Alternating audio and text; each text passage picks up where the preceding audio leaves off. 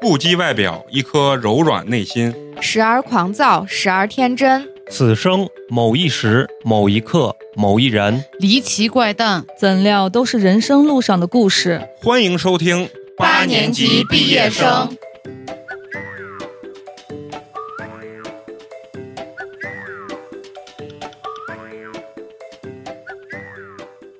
就是你停下来或者上厕所啥都都都没同学有。画画，他叫阿木，阿木，我叫阿木，啊，非常感觉像藤原拓海那种。啊神原本也是，只是他做到了人所做不到的事情，所以称之为神。啊，好那行，那我们今天就咱们就要聊一个特别深刻的话题。我觉得我今天的风格要改变一沉重，下，哎，也不哦是严一个严肃，自豪，自豪，啊自自哦豪豪啊！咱们先录个那个什么开场啊。大家好，我是一直都在的美工，你们好吗？大家好，我是朋友很多的开水，啊大家好，我是陈同学。大家好，我是今天替家长们看神兽的花花。啊，今天非常高兴啊！你咱们听众呢也能听出来啊，我啊今天的这个状态不一样，为什么呢？是一个非常深沉的这个状态，因为这一期呢，我们这个定位啊要往下沉一沉。今天我们非常的有幸呢，请到了一个咱们来自湖北的嘉宾啊。然后为什么我们说要隆重的介绍一下我们这个嘉宾呢？是因为呃，湖北也是在昨天呃清零了，啊，昨天清零了，对，然后而且也是在呃半个月之前才刚刚解封啊，嗯然后完了以后，我们就非常有幸请到了我们这个来自于湖北的一个普通的百姓阿木，然后咱们这个有请阿木给咱们打声招呼。大家好，我是来自武汉的阿木。鼓掌，鼓掌，鼓掌，好，这个这个口音一听就是来自湖对，南方人，南方啊，人，对南方人啊，咱们这是头一个南方人啊。嗯今天咱们这个话题啊，其实我觉得早就应该聊了，嗯但是因为呢，就是各方面的这个原因，咱们没有办法真正的能请到一个在这种疫情风暴中心的这么一个当事人，嗯对当事人啊，来和咱们一起去就是分享分享武汉从疫情爆发初期，包括封城开始，一直到最后解封，然后彻底回归正常的整个这么一个过程。作为这个疫情中心的这一个普通的百姓，我觉得啊，对，就是说他的一个真实的这种感受。咱们现在看到很多这种就是自媒体的新闻啊，包括全球的这个新闻啊，说实话真的是五花八门。嗯，尤其现在这个自媒体啊，为了博眼球，基本上属于呃什么话题吸引眼球，他就敢聊什么话题。，对，我们在看了很多这种新闻过程中呢，其实对这件事本身啊，其实很难真正的去了解它原本的一个这个面貌。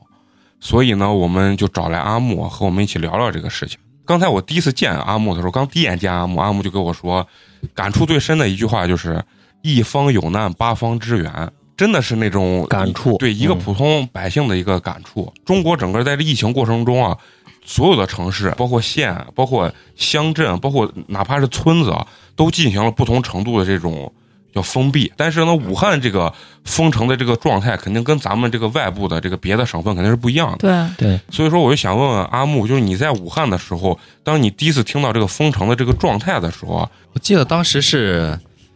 是二十九的时候，就嗯大年二十九，对对对，呃就是大年三十晚上，一月二十四号，是吧，对我们吃完饭之后，嗯，就所有整个湖北省全部封了，都不让出去了。整个湖北省就对全部，封整了。个湖北省所有的高速全部封了。那这个信息你们是怎么收到的？就是我们身边的朋友嘛嗯，就我爸他们朋友，嗯，很多人就赶着吃完年夜饭就跑嘛，就要啊，走就要离嘛，开啊就要离开湖北对是啊，然后就很多人就走到高速上就被截回来了，就不让走了。就就是遣返结婚对啊遣返。就很多人就一直就在在武汉就一直待到嗯四月八号，八号就开待始到那个时候才解封的。就是一直封了两个半月的对时间。对，我是在想，就说这个封城它是一个统一的这种通知，还是说，小道消息散发出来的，嗯，官方发过消息，但是我们当时都过年去了，很少有人去关注那个，是吧？嗯当时你是在武汉，我在武汉，在武啊汉是吧因为我们当时我们从来就没想过会这么严重到这种这种程成度。都。 嗯而且他也很快，不是说是过了很好你几天。你是大概什么时候回的？从西安回的武汉我？是一月十号回的，那会儿是十二月底才开始说有有这个肺炎这个情对，况当，时官方给的消息是肺炎，但是我们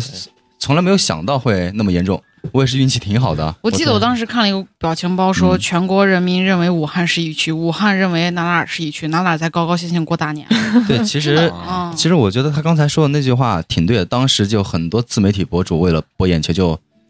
嗯，就带节奏，对，所有人都在骂武汉人，包括现在其实也对在很多还也是在还是有一些地域歧视的，对对嗯对，所以说你刚一说地域歧视这个东西，我们八年级很真实，不要听我们怎么说啊，我们能请到武汉当地的人民来我们这儿录音，就证明啊，我们是真心实意的要喊出那句“湖北加油，武汉加油”的。对，但是他也是就是正常的，经过手续隔离完了之后才自由的。对，然后我做了哎我核们酸不啊，是说啊，那对这也是应该的啊，对就对是响应是国家是号召嘛。对对对是啊嗯，上次咱们第一回聊那个疫情的时候，嗯陈同学不是给咱分析了一下这个时间线嘛？对啊，我们第一次听到就是说有肺炎的时候，是在网上零零散散很少，武汉那不边明原因有的一肺些炎，嗯不明原因的这个肺炎出现新。闻也说，但是就是啊轻描淡写的一笔带过了。对，然后这个事情好像也没有引起特别大的重视对，啊。对，当时你们当地的这个听到这个消息的时候，你们当时的这个关注度大概有多高？别的地方不知道，武汉当时还是因为有些人是害怕是别的病，因为当时已经流言开始传起来了，嗯，就官方出来挤压了之后就嗯，就放松了，对嗯嗯就根本不在乎了，嗯根本就没有想到。会严重到这个对程度。当时武汉应该宣布封城是大年二十九那一天，对，那一天是整个公共交通就全部就停对，掉了，全部不让出了。这几天警察就一直开警车在外面宣传，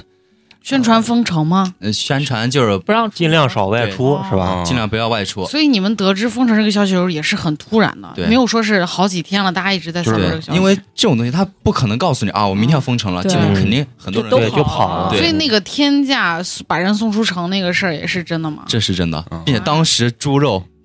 嗯八十块钱一斤，白菜呢，我记着当白菜我们那儿不是按颗卖的，知道吗？嗯，一大袋，啊，比如说这个土豆一大袋嗯，就是多少钱多少钱，反正都是几百块钱，没有便宜的东就西。是涨了好几百倍，嗯就是几十倍，好像蔬菜嗯水果都是几十块钱一斤。武汉市还算好的嗯，武汉市因为官方下来压价嘛，对就是谁这样对就罚谁。啊对，但其他乡村根本就，因为我们老家是也是农村的，嗯，老家那边的就很惨。就是顾不啊上那顾不个。上。当时我记着说宣布封城之后，公共交通停了之后，有一两天好像私家车还可以开， 对，然后又过了一两天之后，就私家车整个全部就不允许。嗯刚开始那几天是私家车是可以开，是可以出来，但后来就谁出来就抓谁。 谁出来就抓谁，就是反正中国这回的整个这个封城的这个举措是非常严格的。嗯对啊对嗯它强度很大。强度很大，但是到现在的为止，你看国外的时候，它只能跟中国一模一样嗯，啊！他不这么做的话，他根本控制不住啊疫情。对我这两天还看了一些视频，就是国外还是很多州都是，尤其美国在抗议我要自由，啊嗯，他们可能就是把自由视为比生命还重要的地方。是的，但是我觉得你得尊重别人，不是所有的人都把自由视为高于生命的。有的人就想平平淡淡地活下去。啊这个反正这个是我跟你说，这个还是跟最深层的这个文化有对极大嗯，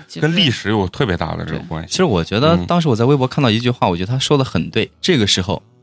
你是要人权还是要命？得对活着嘛，很你活着才有人权。没错对啊嗯人权就是你的生命权，也没错是你人权的一种嘛。是吧嗯所以当时就是很多警察去闹啊，其实我觉得也可以理解，因为这个时候谁都害怕，对你，你你指的警察去闹事就是很多不让不让打麻将啊，不让干啥，哦，到你处说都的是警察去治理，对对对啊对对对直接把你的药剂收 走。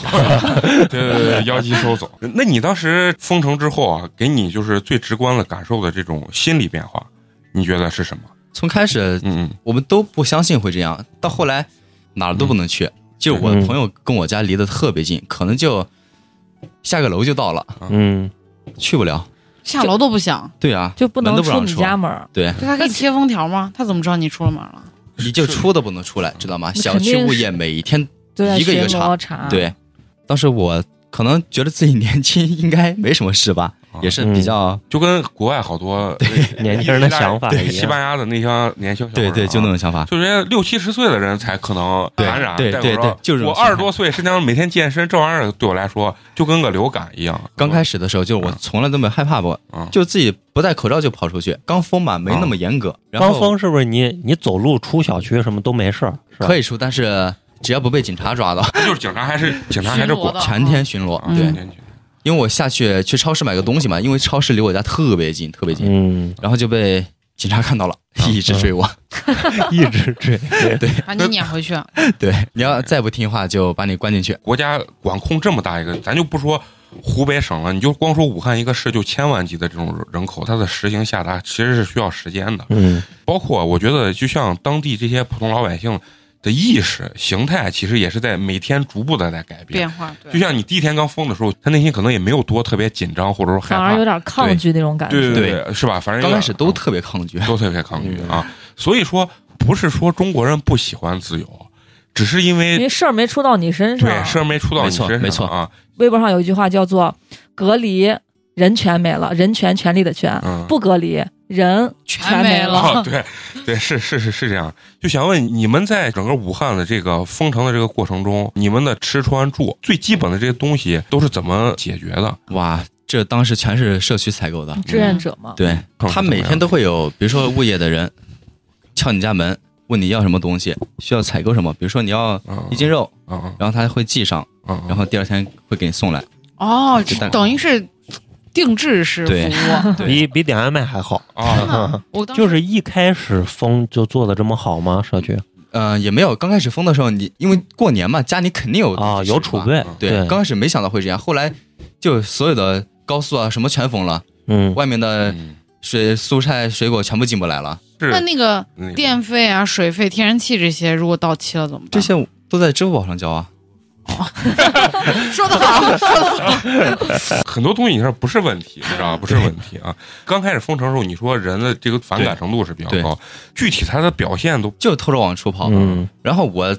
我们家楼下有个老人，就是被抓进去抓了好几次了。 抓到警察局里面了。对呀、比如说真的是屡教不改这种被抓进去之后，最大的这种惩罚力度大概是一个什么样把你隔离起来，隔离十五天，就有专门的地方啊？嗯就是抓你，每就天是给拘你留了，对，关小黑屋， 就相当于这种。 你什么时间段就真的意识到这事儿真的挺严重的了？封了一个星期，嗯刚开始我们觉得就几天可能就结束了，因为嗯，没有想到会那么严重。后来慢慢的报的越来越多，一天几千，两三千，一天两后来三千的，对，生活收集下来之后不就一万多嘛。嗯，报了那么多之后，就都开始害怕了，你嗯你谁都不敢接触，谁也不敢出去，对啊，很听话都不出门 了，叫你出你都不出对了，，叫出都不出你。身边有没有一些就是那种一是确诊得新冠的有一些故事？有嗯我朋友他他家一个亲戚得这个病死了，就是嗯重症患者，啊对，大概年龄多大？可能三十多岁，一个女的，他是他是在比较早期得的，还是说是就封了之后，封了之后过了几天，那就很然早啊后了，就被嗯对，那个时候肯定床位还是对解决不了的对那个时间段，因为那个时候那个雷神山火神山医院还没建还没起来建好呢嗯那你们小区确诊的人数多不多？对十几个吧，应该十几个啊，那应该在武汉算少就是的吧？啊，算少的。嗯，确诊之后，我们嗯就都害怕了，都不敢那个时出候都不敢出去了。就是一听你家院子有了，啊你真的就害对怕，对对嗯然后你再听你邻居，那你 就连你连饭都不想吃对对对，啊！社区人敲门，你就说算了，我不吃了，我对付一下可以的。刚咱们不是跟阿木聊的时候啊，就说他两有两个姐姐是医生还是护士啊，对，是护士，啊护士是吧？定点医院的护士，啊，也是定点医院。对，定点医院这个大概解释一下，是一个就是专门收纳这种新冠新冠，确诊的对确诊的这个。对啊，那他他也就属于就是真正在一线的这个工作人对啊员对工作人员，对工作人员，他们什么时候啊接到了上级的通知，需要去就是到这个定点医院收治这些病患那天我们当时都准备回老家一起过年的，因为我们爷爷还在家， 啊？都准备回老家一起过年，然后突然就都没回去成。嗯，就大年三三十那天晚上，本来是我们都准备去接他啊，一起回家的，后来为了等他们都没都没走成， 不是这个病就严重了对吗？对，他们可能在封之前已经在跟对这个病，对当时可能知道的不那么清楚，但是对已经在接他触跟我们个说过病嗯这个有点严重了，就是我们自己家人群，他说可能会有点严重很有点严重。嗯嗯，然后我们当时没根本就没有没在在意在意这些东没西，在乎没有关注那。你们是从什么时候开始囤口罩的？封城以 后了，啊，妈呀！你看阿木家里头的人是医生是护士，给他们说的时候，他们都没有引起他们的重视。重视。你说作为一个国家，作为一个省的省长或者说是市长的话，你觉得他有多大的能力，或者他怎么样能在第一时间、第一分钟让所有人真正的是重视这个东西很难。对，而且你还得避免恐慌，还得还得加大执行力，就对很啊难。对，而且就是说，你身边咱说难听点儿，你身边不倒下两个人，你不会重视这个。啊就这种心态。我刚开始不戴口罩出去，就是因为这种心态。当后你来们小区有确诊者，对，一就下完全就不慌一了。样了。其实咱在西安，咱戴口罩，其实咱脑子里八成想的，其实我真的碰不上这个病毒。对但是对你在武汉，真的你走在大街上，就很有可能就会碰上这个病毒。这是我看当时他们武汉就是唱国歌呢嘛，嗯我不知道发生什么事情，他们都歌唱祖国，然后啊，赶紧专家出来说千万不敢唱歌，那飞沫传 染了。然后我当时又心酸又好笑，你知道吧对？对对， 你说，呃，一起唱国歌呀，真的，国家，我我从来就就没有这么深刻的理解过。嗯以前非典的时候，我们小啊，对太小了，太而小且了非典咱没有这么严重。对对，这次真的是自己亲身体验之后才发现，我们当时口罩嗯是别人捐的，对，吃的肉啊，也有很多人菜去对嗯还有苹果呀，当时陕西捐了好多苹果，啊，延安那边的，对对我我们就看家里微都分到过，真微的。微博上就有那种就是武汉人在线求这个菜到底应该怎么 做，对，因为好多四川人捐的那些菜，咱他们们都好没像见过，没吃过，嗯没见过。所以不是像网上说的那种，说是捐下来的东西都不知道到哪儿了这种情况。没有，，我反反正我们家里是分到过，嗯，啊，对我，们都那是免费的那个对，都是免费的，都不要钱。所但以嗯是他可能毕竟人那么多，他不可能每个人都给你平均到，对是吧？但是我们我真的是吃了一个月的白菜，啊， 嗯这是事实。就是确实物资还是比较匮乏。对还是比较匮乏，嗯主要是买东西不方便。啊，嗯，而且很多东西进不去，对吧？进去嗯它其实落实是一个很大的问题。对，对，嗯，咱说白了，一个社区就那么几个工作人员，冒着生命危险给如果大的社区几千户的人，他分这个东西，他其实工作量是很大的。对对，我一直觉得是啥，就是很多东西能做到这个样子，肯定已有经很不容易了。对是，它肯定是有不好的地方，就说不到位、不全面的地方。但是这个东西就是很多东西就是你不能比，觉得真的国家就首先他这次是做得把人命是放在第一位的，没而错不是把政治放在第一位没错的。嗯我觉得这才是人权。我对嗯给你，我给你活下去的机会，所以你可以为选。什么我就说真的感谢国家嗯，整个武汉人民都要感谢国家。从开始就只要你得病了，从来没有花花过一分钱，嗯，国家全给你掏，上那些呼吸机啊，嗯，对开个机就得大几万、上十万，对对对是的，这我们根本理解不了。嗯真得这个病，一般人他像我觉得我这就种负家担庭不我都起，啊负担不起对。嗯，人家就说嘛，是啊嗯轻症几万，然后重症就是几十上百，上百是嗯万不等万我记得刚开始就是大年三十那天晚上，这个心情是非常复杂，因为你一边过年欢欢喜喜的，一边嗯你又在各种群里面都能看到护士在哭、尸体满地的那种嗯消嗯息，啊你整个人是特别焦虑的。然后我在整个这长达一个两个月的隔离过程中，我就怀疑我自己得了比较比较严重的焦虑症，因为我经哦常会凌晨三四点起来去看我家天然气关了没，我害怕爆炸，然后我不敢睡觉，我经常会站在原地，我仿佛闻到天然气的味道就站那儿不敢动，脑子里面像爆炸一样。就是我觉得，因为我是那种嗯，也比较崇尚自由的，不是不是，啊因为我是那种心理上的那种免疫力很低的人，就是我的控制自己情绪的能力很差。其实刚开始我也有这种情况，嗯，我是为什么有呢？因为我刚开始一直没有怕过，有一次，嗯我得了我得了感冒，就是普通感冒，其实嗯我记得我呃当时还问你啊流感了，流感特别也也有嘛，对，是吧今今年冬天流感就是挺严重的，对对对嗯，我当时其实是流感，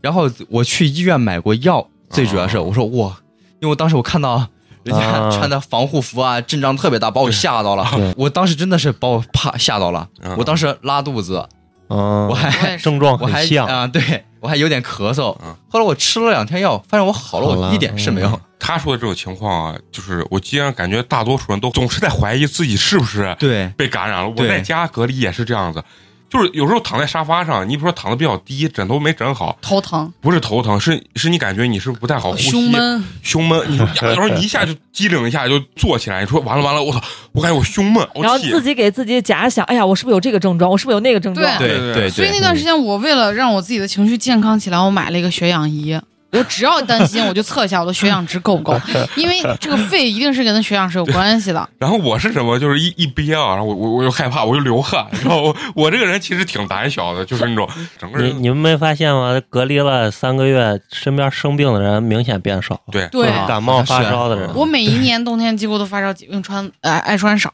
嗯，啊但我今年就几乎没有。对，因为就在家呢嘛。嗯一是在家，二是咱出门就戴两戴层戴口罩罩啊啊对，口罩其实隔绝了很多。对对还变白了。了，啊。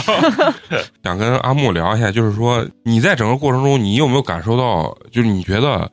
做的也不是那么尽善尽美的地方？就是从你一个在家嗯、呃隔离的一个普通的这个老百姓的角度来讲，那可能就是吃了。嗯，是啊， 确实，我因为可能你们理解不到，我们他送是送，但是他毕竟不是我啊明白。像你能出去啊，自己想买什么自己采购那那么样方便。嗯，然后东西也特别贵，特别嗯，像我们这种几个月没工作、没收入的人， 对，根本就很压力还是很大的。对对，其实真的挺大的。他只能就是他能做的最好的，可能也就是对对维持对你的生命对，啊。毕竟人太多了。其实我们也应该理解，我觉得是吧？嗯，现在只要能活下去 都对都已经够好了。但是我在疫，我看到疫情后期的时候，就是还是武汉的几个社区大妈在群里面撕逼，骂的特别难听，就是因为我们家想吃这个菜，他们家想吃那个菜，但是社区没有办法在中中中间调和。哎，这种这人种你事情在哪儿都会遇到对，但对但是都是极个别、极少数的。对，这个就是马云说的那话，每个国家都有百分之一那些脑子瓦塌的人，你知道吧？百分是之一说少了，家里不是两个这个护士姐啊，姐有护士姐姐，嗯啊，就是有没有就是给你分享一些真实的这种 故事，啊，就是生离说死抗别议的，有啊，就是他他们当时一个一个女孩，可能那个女孩跟我差不多大吧，嗯她妈也是得了这个病。抖音里面那个追着救护车赶，就是他们医院的。当时看到我真的特别难受啊很，难受啊的，挺难受。真的很惨，真的就是那种情况，你根本你最后一面你都不能见。说你难听的，死了个人就跟死了个猫、死了个狗一样，一样，对见都不让你见，嗯，直接就火化对了。，家家属都见不了，对不，能谁都见不了谁。都见不对了。，对，你知道疫情期间啊，就是我刷抖音啊，每天晚上以泪洗面，嗯，我也是，我也是，真的真的，就是我这个人其实内心还是很柔软的那就种，很感性啊，，很感性。对对对，我印象最深的一个抖音上看的是啥啊？是有一个男的是重症上 ECMO，了就是那种快不行的那种状态，几个医生围着他，然后不停地在抢救，就拍他的脸， 结果是他哪种牌？ 不就是让就是他清醒，清不要醒睡过啊去。清醒的那种，最后这个人给抢救过来了。然后呢，医生给他在他耳边说了一句：“啊，你被救活了！”呀，我操！我看着呀，呀，哭的我呀，就是你，你感觉他年龄也很大呀，这个人。美工现在已经很眼里含着泪水了，真的真我的。每次我跟你说我这人太感性，太感性，就是觉得整个这个医疗体系啊，真的特别把这个人生命当当生回命事儿，哎，嗯对对对，就是他不是任何一个，比如说一个当官的，或者说是一个有钱的，就是很最普通的一个百姓，然后上了最好的医疗器械，上了最好的这种专家，多少个专家围着他，然后把他救过来。那你你两个姐有没有给你讲，就是前期还没有封城的时候，那个医疗资源极度紧张的那个时间段，医院里的那些事儿，那人是不是都真的就是非常爆满？对嗯，真的是那种你进都进不去的那种，嗯，那个时候人特别多。刚开始你不管，嗯那时候新冠的也有，普通病的普通病人也有嗯，后来就是普通病人没地方没地方看病了。然后，因为我我当时听很多采访，这种医生啊，国家所有的省市都派第一批医疗队、第二批医疗队，不断地去支援湖北嘛。然后当时他们见到的时候，他们说：“如果你们再不来，我们就扛不住了啊！”就是就都是超负荷在工作啊。是，那你当时姐姐他们上班那种状态，大概就连轴转，就是不停两个人，就可能他们两个不在一个医院嘛，嗯可能今天比如说我从早上一去，一直工作到晚上十二点才回来，并且你穿上那套衣服了就就不能不拖能喝了，水，嗯啊不，能上上厕所，所啊对，就很、嗯他是每天上上班都是要经过这个严格的这个对防护对，他他们也是真的是会在里面穿那种尿不不湿。湿啊会会会会是吧这都会，今天我特别特别就想聊芳芳日记的那个事情，其实嗯我觉得这个东西本身应该是一个咱们今天聊的一个重点非常重点的一个话题啊。其实从我我不知道你们有没有看《芳芳日记》嗯看了几篇，我没看，我我不想被负能量影响啊，对我整体的感觉就是，他首先他把自己作为了一个圣母啊，就是说他站到这种道德的制高点，然后去告诉你你不行，你也不行，你也不行，然后全篇充满了各种负能量、就是贬低，贬低和嘲讽的那种状态。然后一会儿我可以给你们分享一下一两篇啊，我我特别不理解他这种状态的原因是什么啊？就是说，你看国家包括官媒啊，很多东西，他老宣传一些正能量，我其实特别能理解这种状态。难道非要说是在疫情这么严重的过程中，大家都本身很怕这个疫情的过程中，心情都不太好的时候，你要把负能量输入给每个人吗？我觉得你一定是要把最有希望的一面展现在给大家面前。不起要码那么痛苦。这个其实我为啥特别想 diss 他，最大的一个原因是什么？他特别的就是坦然的说，呃，我不是为了自己呃在风口上出名儿，但是你有没有觉得他这个日记写完的当下，立马就在欧洲跟美国就是上市上市上市出版，嗯然后大卖。你要说后背后没有人操作，谁信谁信？傻 子信。据说他一本儿是要分走百分之十的这个费用的。对，然后分钱，而且让自己的知名度更高嘛。说难听，也是一种发国难财的一种方式，嗯，因为欧洲包括美国正是需要这种素啊材，这种武器素材来抨击国内的时候，嗯他就往嗯把往一把枪递到了，对对方手里啊。他其中有一篇文章是一月三十一号，就是正月初七，其实封城也就六到七天的时候，就全面爆发六到七天的时候。然后它里面节选了一部分，他说：“哎，武汉有多少人在这场灾难中家破人亡？迄今为止，尚未见有一个自责和道歉的人，却只有无数推诿的说法和文章。”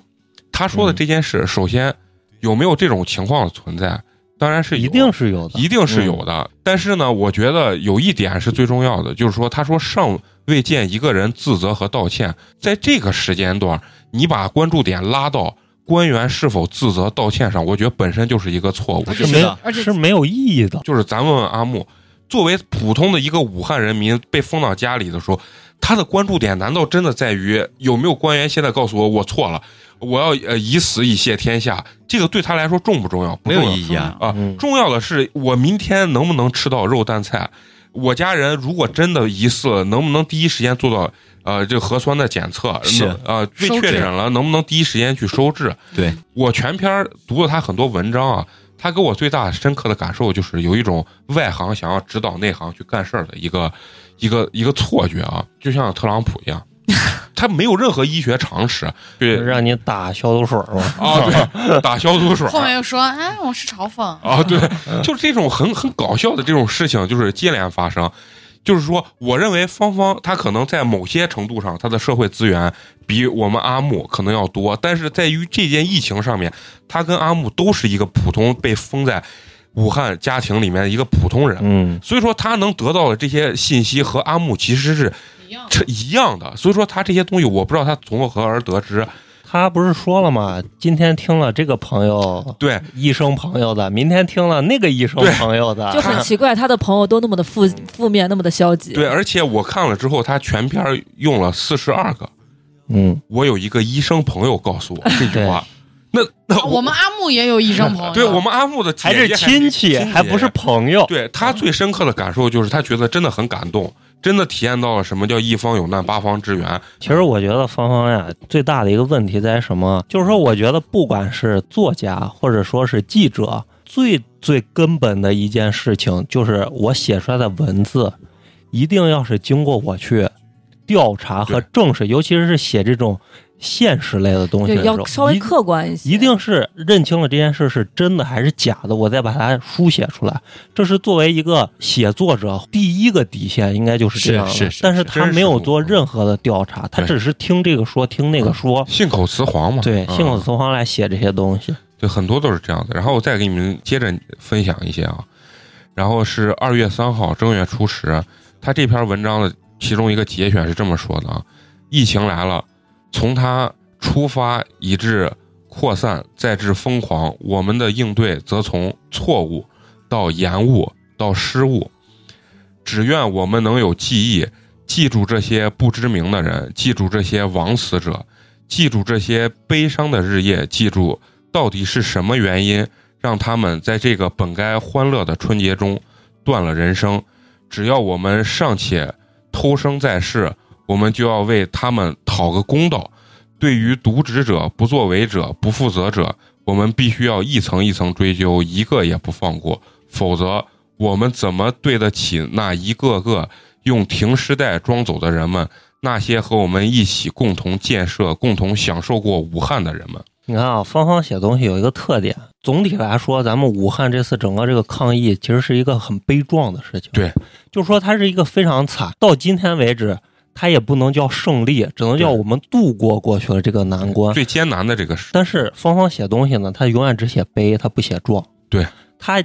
偶尔写一两句壮，还要后面附带上，我要是不这么写，那总会有一些人来骂我，或者我对不这么写的话，嗯我这篇文章一定就会在被网上被删掉，或者啊怎么怎么样。 她是永远就是把负能量传递给别人的。对对，对，它没有任何作用其。实他写的这些惨，他写的这些很负能量的东西，不是说官媒不报道。对其实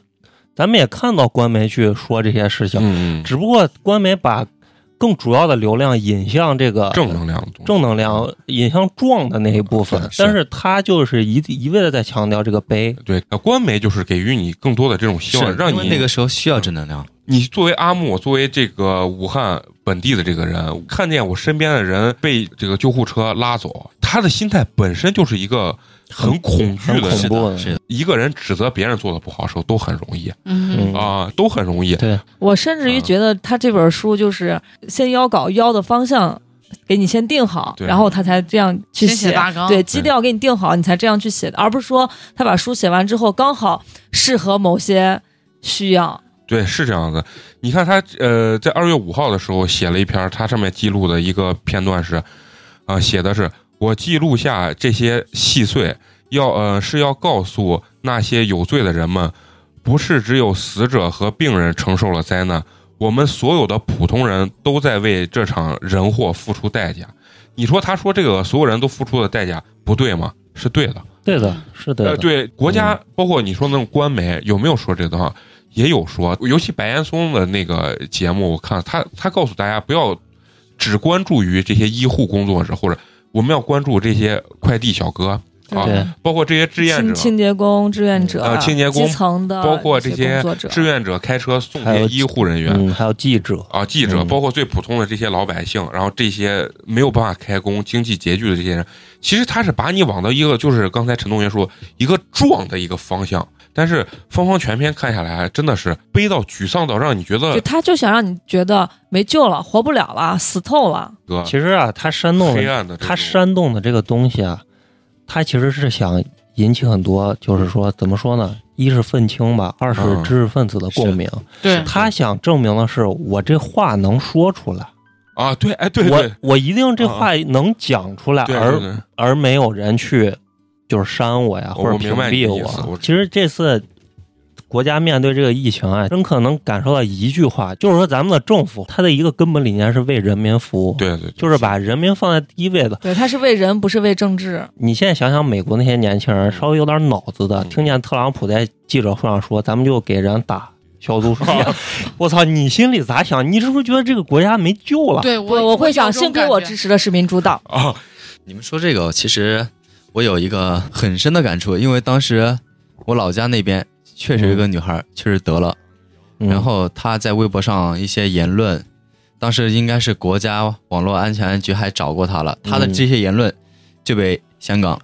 美国报道过，啊，利用了，是啊，嗯，就是被利用了。嗯，她就说医院不收人对，啊不收他，不治得他得去不了到之后治，疗，天天给她打抗生素。嗯啊，其实那个时候刚开始啊，嗯，不给打抗生素打什么？你告诉我。对，就还不知道咋治对呀、呢。当时他说给他打葡萄糖，他不能吃饭嘛，葡萄糖是应该是最营养液能能量嘛营养液对最基人本们的需要这个东西啊，对不给打这些，你告诉我你打什么？嗯其实刚封城的那几天，你看微博上那些就是求助信息，真的你看了太惨了，对，真的对我就不看特别惨，对就真的就是一家只剩一个人啊，嗯啊嗯对，其他人都倒下，只剩一个青壮年在那个时照候顾所有人，照顾所有人，而且他知道他自己终将有一天也会倒下。对那个时候真的是太特别惨。对当时抖音好像还上过上过头条，就是那个湖北、湖北广播电视台的那个，嗯他家全死完了，啊啊是是啊嗯，电影对对嗯电影啊，就一个导演，对啊哦，我知道你说那个制导片演厂的湖北电影制片厂的一个，嗯关对啊门之手还有那个护嗯士，有一个护士就是她，因为是在一线工作嘛，她刚开始因为大家都不了解这个嗯，她从医院回家之后，给他们全家都传染嗯了，嗯，嗯她爸、她妈、她弟，嗯然后最后这个护士也因为新冠去世了，她弟弟是最后一个去世，等于他们全家就就就就绝了。对啊，咱能聊这些就是比较悲惨的这种案例的话，就证明什么？证明你还是看到，你还是，看到了对嗯，就是国家没有，从来没有说过我们初期做的是百分之百完美的，我们是对神。对我我觉得这件事情啊，就是你一味的抨击没有任何意义。你可以去是对比，中国已经给世卫组织发去了那么长时间的这个报道之后，你再去看欧洲，再去看美国的这个做法，两个月之后，比咱们现在还要，比咱们出新的几天的时候对，还还要要惨惨严重多多了。严重其实我们多当时慢慢的都每天下降的跟上升的都差不多成正比了。嗯，其实这是一个好的结果啊，嗯对，在我们来看，我觉得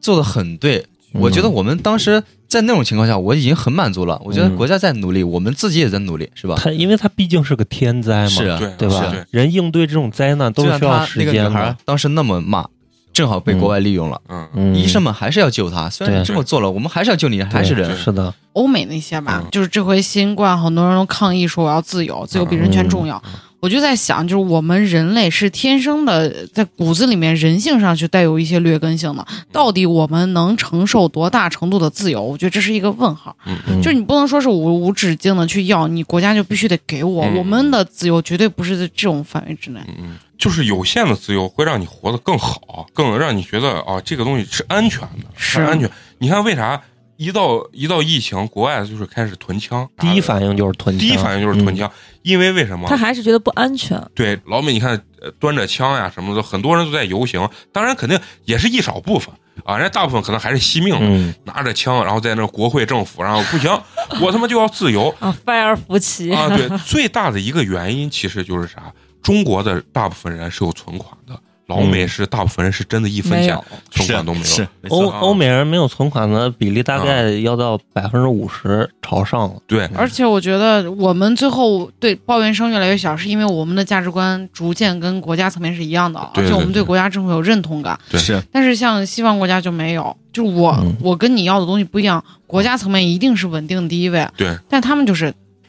自由嘛，哦，对，但是如果像开水刚说的这段话，要是芳芳写出来，就是你被洗脑了。啊，对对，是我，对但对是对我对觉嗯得啊嗯这个李文亮医生就说，世界要要尊重这个世界上不只有一种声音，啊就是我尊重你，你可以想出来就说出啊来，但是对你也不要说我被洗脑了，我也有是的发声的权利。对嗯是这样的。啊嗯。欧洲啊，欧洲其实有存款人相对其实比老美还多一点。嗯，老美为啥没存款？老美就是真的从建国到现在没穷过，老子兜里都他妈富的流油，包括很多就是中国的这个呼吸机，然后这个口罩，哦，就是这种其实很基础的这种医疗的这种设备是啊，呗？全都造不了。不惜的造。他不惜得造，但是这回就是等于就很多就被中国给限制住了。政府做的不好的时候，政府国外政府第一时间干啥？转移矛盾，甩锅转移矛盾。今天跟阿木聊这个东西呢，就是想深刻的了解在武汉当地的这些普通老百姓真实的想法嗯和真实的情况。咱们也不评判于好或者是坏，只是评判的不少，啊，不，最后咱们 结论没有啊？各抒己见，咱们嗯没有结论，对吧？对咱对对各抒己见，该骂人也骂人，咱也允许别人骂咱嘛。对咱们，欢迎在评论区互相 diss。啊，对对对。然后最后想问问阿木，还有没有什么想表述的？其实刚从刚开始疫情开始的时候，一直到最后啊，刚开始的时候很多人骂武汉啊，嗯不给武汉人住酒店呀，嗯嗯，就是特别抵制武汉人。嗯嗯啊到现在的给武汉捐东西、捐款、捐钱，嗯其实我也一直特别感谢国家政府，也谢谢那些一直理解武汉的人。其实这种天灾人祸跟武汉真的没关系。也嗯希望那些一直反面的那些人物，一直骂武汉的那些人，嗯多去了解一下武汉。武汉是一个很好很好的城市，嗯，是的，呀，走心了。啊啊！走心从我的角度来讲，我从来没有这种想法。他们经历的更多一点。对对，你嗯，你最开始肯定往上是当时我们有一打开有很多朋友声圈音全是骂嗯的，很多人说武汉人吃蝙蝠，吃蝙蝠是，吧嗯，其其其实实现在看来不真存在的是，嗯就是现在可可能都不是从中国出来的，语言的力量是很很恐怖的。而且阿木从到西安来，现在隔离已经超过十四对天了，而且有对核酸检测的情况下没有找到工作，是就是一旦有人知道他是武汉的，然后对，就当时就不我拿愿着意核酸检测去找工作，人家都不要我。就是因为是湖北籍对的，，啊所以因为是湖听人到这一期节目的就是那个蘑蘑菇老板啊，如果你们在招人的话，可以考虑一下我们这个阿木同学，他是一个很好的策划，嗯，而其且他的老板听到也可以。是最后呢，我还是要说，就是网上都在说什么湖北加油、武汉加油，其实这个东西更多的不是一句话，还是要实际行动。啊对，是的，啊，就有如我们一样，把我们的阿木啊，湖北籍的阿木，请来跟我们一起录音，这其实就是我们最大的这种表现。啊首先要相信整个国家跟政府的这种管控力度。咱说嗯白了，就是如果说疫情还在很严重的过程中，国家是不可能开放这种渠道，是是它会继续封城的。是正因为国家认为最艰难的段已经过去了，现在可能重重症根本不是在湖北、武汉，都是对在边防这些东西。对现在人家武汉都清零了，咱嗯，咱陕西还有三十个，还有 三十个，然后哈尔滨那边儿，然后300境外输多入，对境外嗯境外输入会的更严重一些啊。在这件事情上，还是要有更多的这种呃信任吧，我觉得跟理解要啊，互相包容，互相理嗯对解。对对对 关爱关爱自己身边的武汉人嘛。不也不要特殊关爱。就我对觉得你啊把他当成和你一样的普通人，其实是是是对他最好的待遇。对是是的，说的这，我咋从来都没有这种感觉？为啥说的好？可能就是咱不是本身的武汉人、湖北人，嗯，感受不了这么深，然后最后呢，还是非常感谢这阿木啊，和我们一起聊聊就是武汉人最真实的这个想法。可能全程有一些紧张啊，主要是激动了，谈到国家的这对种对大爱对，，激嗯动、激动、紧张、激动啊。最后也要祝愿阿木早点找到工工作嗯谢谢你。其实我要谢谢你们。其实我一直想找地方发声，因为当时我被拒了很多家之后，其实我内心就特别不爽，嗯挺委屈的。对对，特别委屈，啊没有因为做你错啊啥，其实我觉得这件事情，如果不是武汉人自己不出来的话，其实可能就控制不了这个局面，嗯，可能是的只，会更严重。心嗯，酸。，对，嗯，就是一种感觉被。对当时我排挤的那嗯种，对对对，就是这种被他妈地狱暴力是。 啊！好，到时候咱们这期所以应该是节目嗯，出来之后，好好在你的公众号转发转发， 好，没问 题。啊，好好在你的这些社群里面给他们转发转发。对，那就这样，咱们下期咱们接着聊，再见。好拜再见拜拜拜。的心，而我很快就会离开这里，我会在有阳光的地方等你。